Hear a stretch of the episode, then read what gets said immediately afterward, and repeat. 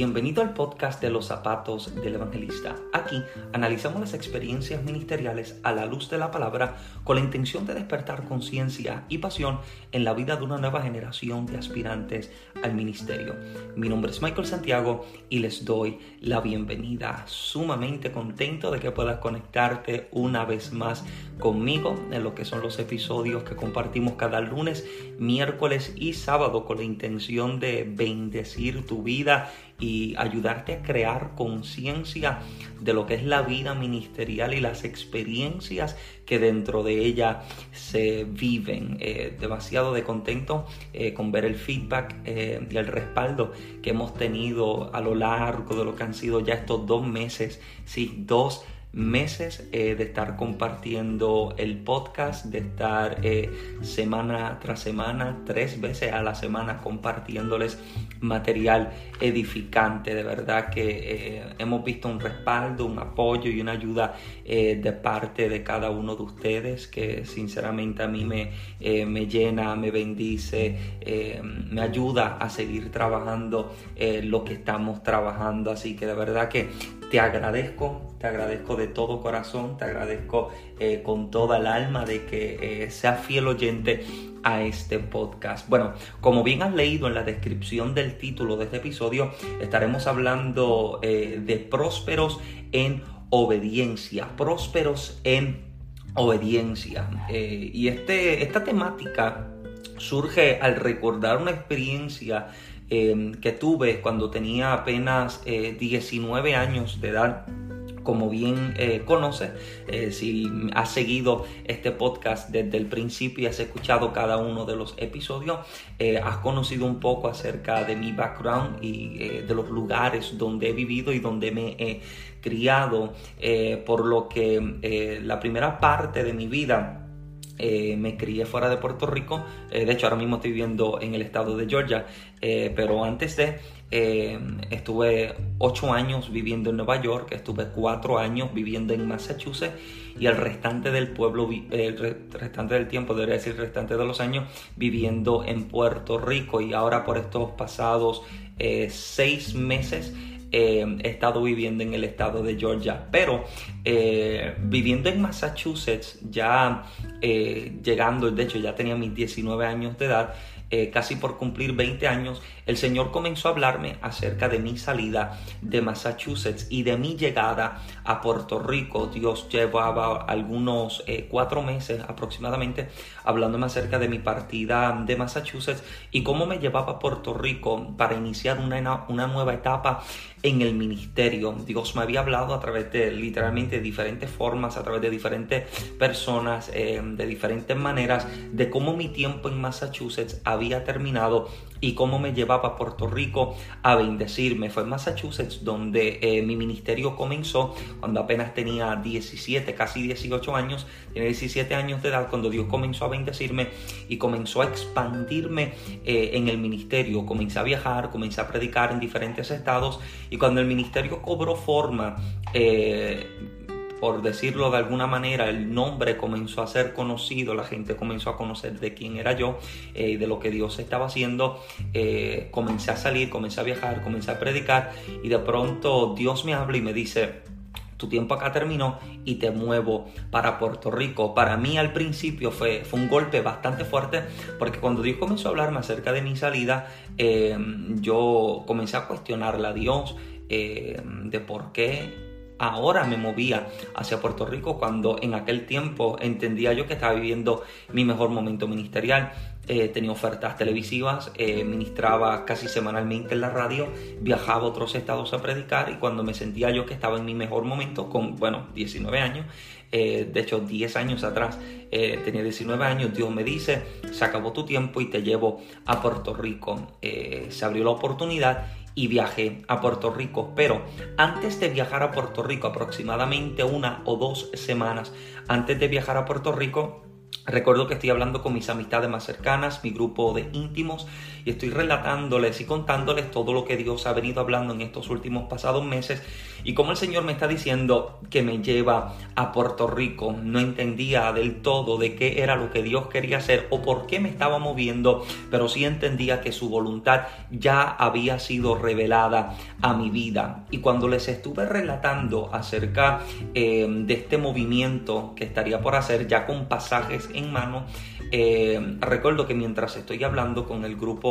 de amigos, eh, hay una mujer que nos está escuchando, es una hermana, está escuchando la conversación y recuerdo que se me acerca y me pregunta que por qué me voy, por qué me voy de Massachusetts a vivir a Puerto Rico. Y comienzo a contarle todo lo que el Señor me había hablado en estos últimos pasados cuatro o cinco meses y cómo entendía que eh, ya el Señor me estaba moviendo, su presencia se estaba moviendo y yo por lo tanto debía obedecer la voluntad de Dios y caminar detrás de Él. Me continúa cuestionando, pero ¿por tienes que irte? ¿Por qué te tienes que, mudar? ¿Por qué tienes que moverte? Le, muestro, o sea, Dios me habló, el Señor me está diciendo tal y tal cosa, y si hay algo que aprendí desde, desde que me convertí fue que Dios habla una vez y una vez que habla es suficiente para obedecerle. Y mientras me está cuestionando, me pregunta, recuerdo que me preguntó, eh, pero ¿cuál es el problema? Transportación. Me dice, pídeme el carro que tú quieras y yo te lo compro. Sabe, amado, que eh, hay gente que te ofrece cosas y usted sabe que no tiene, no tiene ni para comprarse un paquete de chicle, eh, pero hay gente que te ofrece y usted sabe que tiene y tiene mucho para dar. Me está preguntando cuál es el problema, transportación, necesitas un carro, pídeme el carro que tú quieres y yo te lo compro. Yo como un muchacho de 19 años pensaba en un Lexus IS 150, lo veía de color gris con aros 19, asiento en cuero y con sunroof. Mm, no te creas, los predicadores también nos gustan los carros. Era el carro que en aquel entonces era el carro que yo sinceramente deseaba eh, poder tener. Y me está diciendo cuál es el problema. Eh, vivienda. Me dice, yo te pago un apartamento mensualmente y semanalmente te hago pasar un sueldo. Tú solamente tienes que dedicarte a predicar al Señor, y dedicarte a Él. No tienes que hacer nada más. Ora, lee la Biblia, estudia y sale a predicar. Yo me encargo de todo lo tuyo. Y me encuentro entonces con 19 años en este dilema, donde se me está presentando lo que quiero y Dios me está presentando lo que necesito. En el episodio anterior a este, Corazón Correcto, hablaba específicamente acerca de lo que queremos y necesitamos. Y permítame refrescarle la mente un poco en este episodio.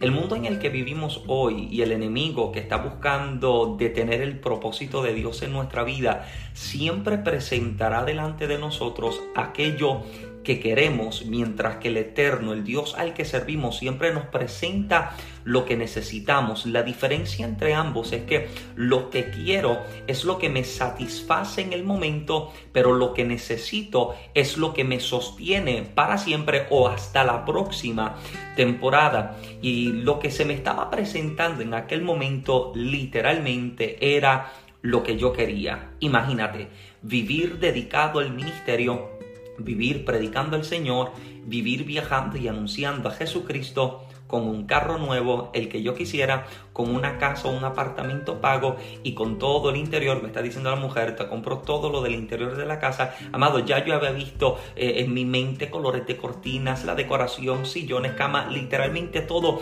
Yo me lo había visualizado en mi mente. Yo me estoy creando toda una maqueta y todo un diseño de lo que voy a tener, de lo que se me va a dar, de lo que se me va a otorgar, porque se me está presentando lo que quiero. Yo era un muchacho de 19 años que apenas, que todavía estaba viviendo con su madre y Dios me está diciendo, esto es lo que quiero para tu vida, a esto te voy a llevar, pero lo que se me está presentando en el momento es una oferta que sinceramente me está sacudiendo. Son de esos momentos donde literalmente sientes que se te paran hasta los pelos de detrás del cuello, porque lo que se me está presentando es algo que a un muchacho de aquella, de, mi edad, en aquel entonces, 19 años, literalmente me está llenando los ojos, está cumpliendo con mis expectativas humanas y mientras yo me estoy haciendo este viaje en mi mente y toda esta idea y esta maqueta de qué es lo que se me acaba de ofrecer, de pronto el Señor es estalla la burbuja de pensamiento que tengo y vuelve a hacer eco en mi espíritu la palabra que en los pasados cuatro o cinco meses ha venido hablándome. Tu tiempo en Massachusetts terminó y te llevo a Puerto Rico. Ahora, ¿qué hago? ¿Me dejo llevar por aquello que quiero o me dejo guiar por aquello que necesito? Lo que quiero me satisface en el momento, pero lo que necesito me sostiene para lo próximo. Y te das cuenta que Dios siempre te llevará a tu lugar de propósito, pero mientras te lleva, te hace crecer tu ropa en el camino. Meditaba como muchísimas veces en aquel entonces era mi pensamiento de que esto es lo que yo necesito o en mi mentalidad esto es lo que yo quiero, pero te das cuenta que mientras vas caminando en la voluntad de Dios, el pueblo hebreo caminando en la voluntad de Dios en el desierto, te das cuenta de que sus sandalias crecían con sus pies, su ropa crecía con su cuerpo y mientras caminaban en la voluntad de Dios, lo que tenían sobre ello prosperaba con ello. No había necesidad de tener que buscar en otro lugar o en otra fuente lo que necesitaban porque de parte del Señor lo necesitaban. Mi queja ante el Señor en aquel momento era que Señor, yo estoy a pie, yo necesito un carro, yo quiero mi propio lugar, yo quiero mi propia casa y Dios me estaba diciendo, no es el momento. Yo sé que esto es lo que tú quieres, pero lo que tú necesitas en este momento es exactamente esto. Y aprender a caminar en la voluntad de Dios te hace entender que mientras obedeces, lo que tienes crece contigo. Lo que tienes se multiplica en tus manos y el enemigo siempre intentará llevarte a que te desenfoques de aquello que necesitas para que te enfoques en aquello que quieres. El detalle está que la voluntad de Dios para mi vida era llevarme a Puerto Rico para que en Puerto Rico el ministerio creciera de la manera en que creció. Los pasados 10 años que estuve viviendo en Puerto Rico, los últimos 10 años de mi vida que estuve viviendo en Puerto Rico, fue un tiempo donde el ministerio creció de una manera extraordinaria. Yo pensaba que mi ministerio estaba en una buena etapa viviendo en Massachusetts y no me di cuenta que llegando a Puerto Rico el ministerio creció de una manera sobrenatural. Permítame hacer la claridad, cuando yo llego a Puerto Rico estoy un año completo sin salir a predicar porque nadie me conocía. Y quién le confía el altar o una actividad a alguien que no conocen, a alguien que nunca han escuchado predicar. La única vez que yo había predicado en Puerto Rico, aparte de lo que había predicado en la congregación en la que asistía en Puerto Rico antes de mudarme a Massachusetts, cuando estoy, eh, cuando estoy en, eh, que, llego a Puerto Rico, nadie me conoce, nadie sabe quién soy yo. Imagínese, usted que me está escuchando todavía no sabe quién soy, usted se está visualizando un hombre de 6 pies de altura, 300 libras y muy moreno, y yo soy todo lo contrario, 5,6, flaco, esquelético, de 135, 140 libras y caminando con mi propio tumbado. O sea, me di cuenta de que llego a Puerto Rico, nadie me conoce, nadie sabe quién soy, no tengo oportunidad y un año completo estoy encerrado sin oportunidades ministeriales. Fue durante ese año en el que literalmente me estoy sintiendo que me muero, porque le estoy diciendo, Señor, eh, esto no fue lo que tú me hablaste, esto no fue lo que tú me dijiste. Y mientras estoy en este encierro, literalmente siento que me estoy muriendo, pero a causa de la obediencia, que estoy con la que estoy actuando en la voluntad de Dios es que entonces Dios se mueve a mi favor. Durante todo ese año hay cosas en mí que Dios necesitaba trabajar. Habían cosas que Dios necesitaba ordenar, habían cosas que Dios tenía que quitar, pero en mi, en mi acción de, obediencia durante todo ese año, Dios está canalizando todas las cosas, porque te das cuenta de que hay gente que no puede ser prosperado ni llevado a lo próximo, porque Dios nunca, escuche bien, Dios nunca prospera la desobediencia, Dios nunca prospera aquel que vive lejos de aquello que Él desea para su vida. Y yo sé que hay muchos que quizás pudieran decir, no, pero Michael, es que yo vivo dentro de la voluntad permisible de Dios. Y esta es la excusa de aquel que, intenta justificar las malas decisiones que ha tomado y la desobediencia con la que actúa. Porque el apóstol Pablo establece que Dios tiene una sola voluntad y su sola voluntad es buena, agradable y perfecta. Aun cuando no la entendemos, aun cuando no parece ser lo que queremos, aun cuando las cosas no están de la mejor forma, su voluntad para nuestras vidas es perfecta y la voluntad de Dios para mi vida era que yo actuara en, en, obediencia y saliera del lugar de comodidad en el que yo estaba para entrar en una nueva temporada y durante todo ese año literalmente estoy viendo cómo Dios está haciendo crecer lo que en secreto había guardado durante ese año. Es como si de manera espiritual mis sandalias crecieran conmigo mi ropa se estirara y creciera conmigo porque Dios me estaba encaminando a lo próximo. Y en medio de ese proceso y en medio de ese tiempo y en medio de esa acción de obediencia y de, acción de fe, Dios comenzó a canalizar todas las cosas de tal forma que lo digo todo para la gloria del Señor. Cuando el ministerio comenzó a darse a conocer en Puerto Rico y Dios comenzó a abrirme las puertas para, para, para predicar y para anunciar a Jesucristo anualmente, por gracia del Señor, tener la oportunidad de cerrar una agenda ministerial con sobre 220 compromisos, literalmente por agenda anotados y contados, sobre 220 compromisos al año ofertas y, eh, eh, y, oportunidades televisivas. Había tenido la oportunidad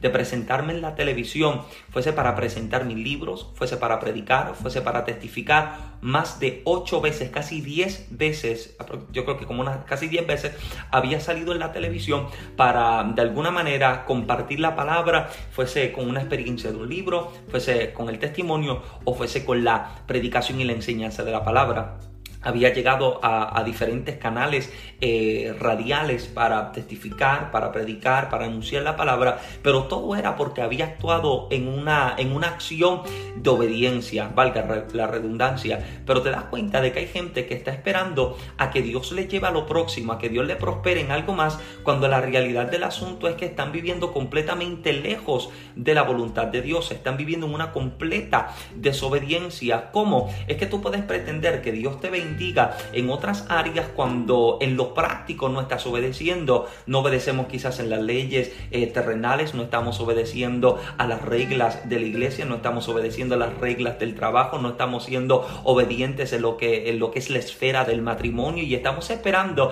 a que Dios bendiga un ministerio, que Dios bendiga proyectos, que Dios bendiga talentos, que Dios bendiga dones, cuando la realidad del asunto es que estamos siendo desobedientes en otras áreas. De hecho, usted mira el libro de Deuteronomio en el capítulo número 28 y la parte, la primera parte del capítulo habla acerca de las bendiciones de la obediencia, pero la segunda parte habla acerca de las consecuencias de la desobediencia. Y no hay forma en que Dios bendiga la desobediencia, no hay manera en que Dios prospere la desobediencia. La única cosa que Dios puede bendecir es la obediencia. Y entiéndase bien, usted debe entender lo siguiente, Dios no bendice ni prospera buenas intenciones. No, hay una diferencia entre las buenas intenciones y hay una diferencia entre la obediencia. Dios no, bendice, Dios no bendice buenas intenciones. Dios no se mueve porque tú tienes buenas ideas. Dios se mueve porque tú estás obedeciendo a su voz. Dios no se mueve porque tú tienes buenos conceptos, buenos planes. Dios se mueve porque tú, tú vives sujeto a lo que Él establece, a lo que Él habla, a lo que Él ya te ha dicho. Entonces, para lo próximo a lo que Dios te quiere llevar, lo que Dios te demanda es obediencia a los que están aspirando al ministerio. No puedes esperar que tu ministerio prospere, florezca ni crezca si no eres obediente a las reglas de tu casa, de tu iglesia y de tus pastores. Y escúchame bien, porque quizás tengas talento extraordinario, a lo mejor tienes un ministerio súper reconocido, pero si no vives sujeto a una autoridad de la iglesia, no hay manera en que puedas operar ni funcionar en autoridad. Porque escuche bien, como hemos dicho antes, no puede operar en autoridad el que no vive sujeto a autoridad. Y esto es obediencia, obediencia al pastor. Y Dios tuvo que enseñarme esto, porque cuando el ministerio comenzó a crecer y el ministerio comenzó a cobrar forma,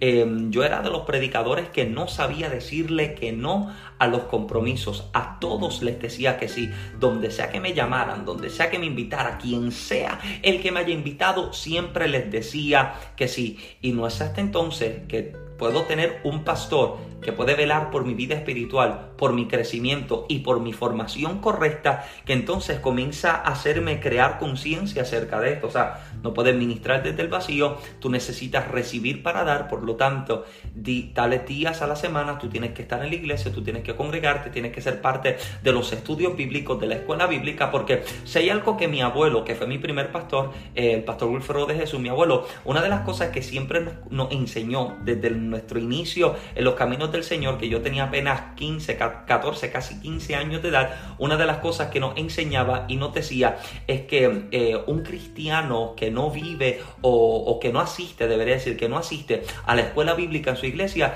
es como un cristiano sin columna vertebral, sin columna vertebral, porque la, la escuela bíblica o el estudio es la columna vertebral de la iglesia. Mi abuelo lo llama mongoloides espirituales, no tienen columna vertebral, no tienen manera de sostenerse fijamente de pie. Ahora mi pastor me decía, tú tienes que permanecer y pertenecer y siempre mantenerte. O sea, puedes salir a viajar, tú puedes predicar, tú puedes ministrar, pero la iglesia también necesita verte. Y yo encuentro que hay gente que quizás esto lo puede encontrar y pensar de que me están aguantando y me están deteniendo. No, están probando tu obediencia. Y si no puedes ser obediente a esas pequeñas cosas, ¿cómo puedes esperar que Dios pueda confiarte a cosas mayores? No puedes esperar que Dios prospere un ministerio que está sujeto a rebeldía, está sujeto a, desobediencia, está sujeto a, a este tipo de pensamiento incorrecto. No hay manera, no hay forma en que Dios pueda a algo más cuando en la casa no eres fiel cuando eh, eh, en tu congregación no eres fiel, cuando no eres fiel a tu pastor, cuando no eres fiel a tu congregación. Entonces, Dios espera de nosotros un acto de obediencia, porque en este acto de obediencia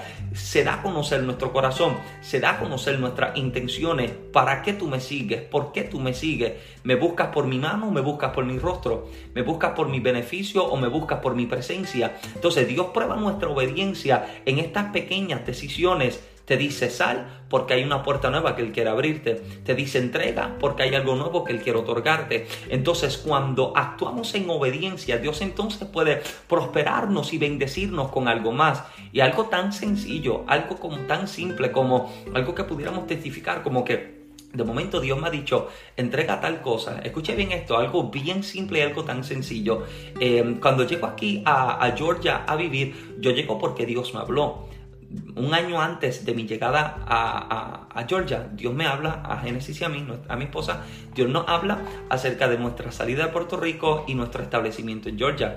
Dios nos está hablando de cómo nos va a prosperar, de cómo nos va a bendecir, pero cuando llegamos acá a Georgia, estuvimos dos meses viviendo en la casa de unos hermanos de la iglesia, dos meses viviendo en casa de unos hermanos, estamos en casa ajena por dos meses unas personas que hemos conocido, yo por lo menos los había conocido algunos cinco años ya, pero esta es la primera vez que mi esposa los conoce.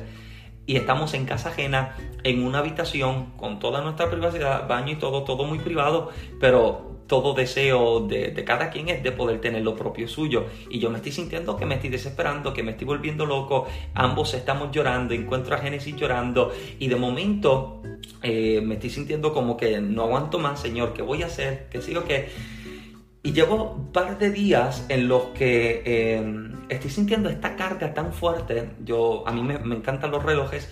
Eh, de hecho, nunca me he comprado un reloj. Y los relojes que he tenido son relojes que me han regalado. Bulova, Invictus, eh, me han regalado...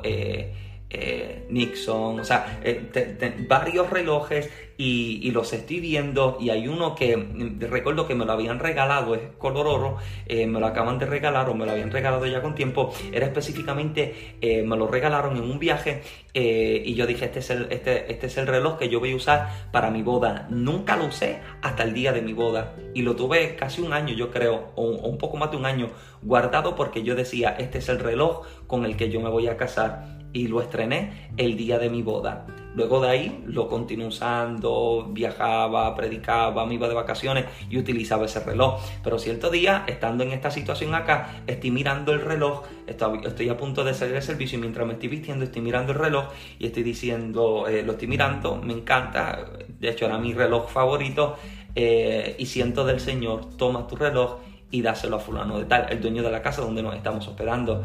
Y yo lo estoy mirando y, me encanta, me fascina el reloj, pero Dios me está diciendo, dáselo al dueño de la casa. Comienzo a hablar con mi esposa y le digo, Gene, eh, Dios me está diciendo que le entregue este reloj eh, a fulano. Y ella me pregunta, pero, pero ese reloj es el reloj de la boda.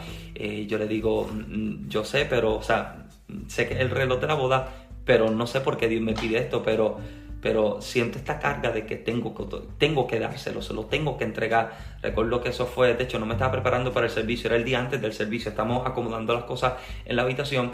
Eh, eso es sábado, eh, tomo el reloj, voy donde le digo, mira, sentí de parte de Dios darte esto. Se lo di, par de, como una semana o dos semanas después, eh, me testifican de que él nunca había tenido la oportunidad de comprarse un reloj caro, nunca había tenido la oportunidad de comprarse un reloj que él quisiera y eso era exactamente eh, lo que Dios me estaba diciendo, toma lo que tú tienes y entrégaselo.